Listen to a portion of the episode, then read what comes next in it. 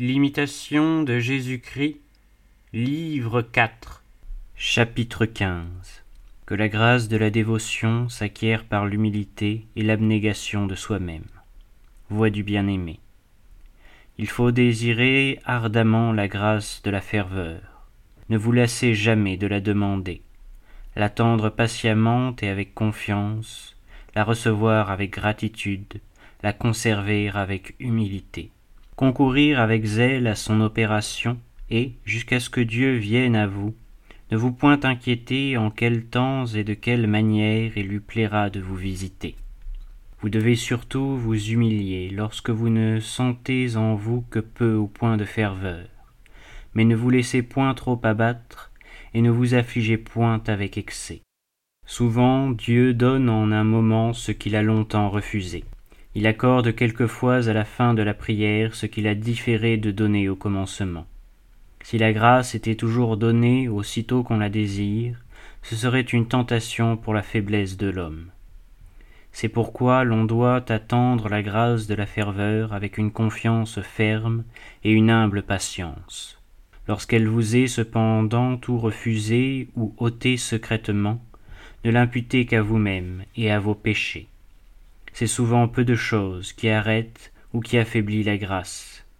Si pourtant l'on peut appeler peu de choses, et si l'on ne doit pas plutôt compter pour beaucoup, ce qui nous prive d'un si grand bien. Mais, quel que soit cet obstacle, si vous le surmontez parfaitement, vous obtiendrez ce que vous demandez.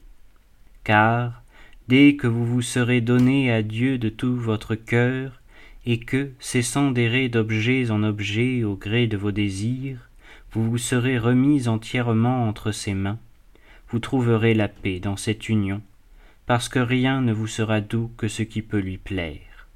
Quiconque élèvera donc son intention vers Dieu avec un cœur simple, et se dégagera de tout amour et de toute aversion déréglée des créatures, sera propre à recevoir la grâce est digne du don de la ferveur. Car Dieu répand sa bénédiction où il trouve des vases vides.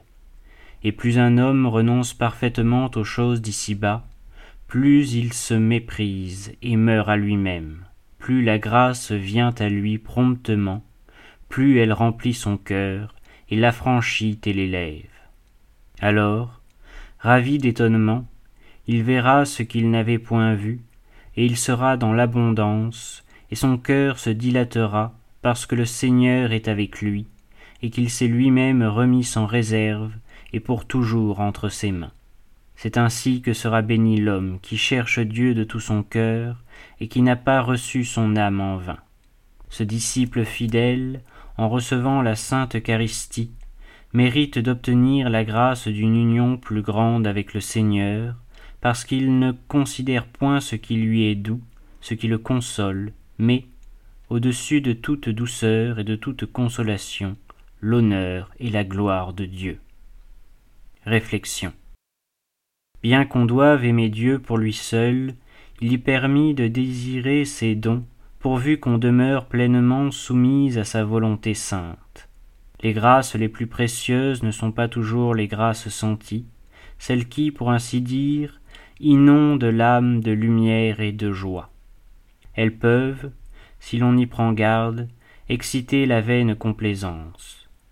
Souvent il est plus sûr de marcher en cette vie dans les ténèbres de la pure foi, d'être éprouvé par la tristesse, la souffrance, l'amertume, et de porter la croix intérieure comme Jésus, lorsqu'il s'écriait Mon Père, pourquoi m'avez-vous délaissé? Alors tout orgueil est abattu.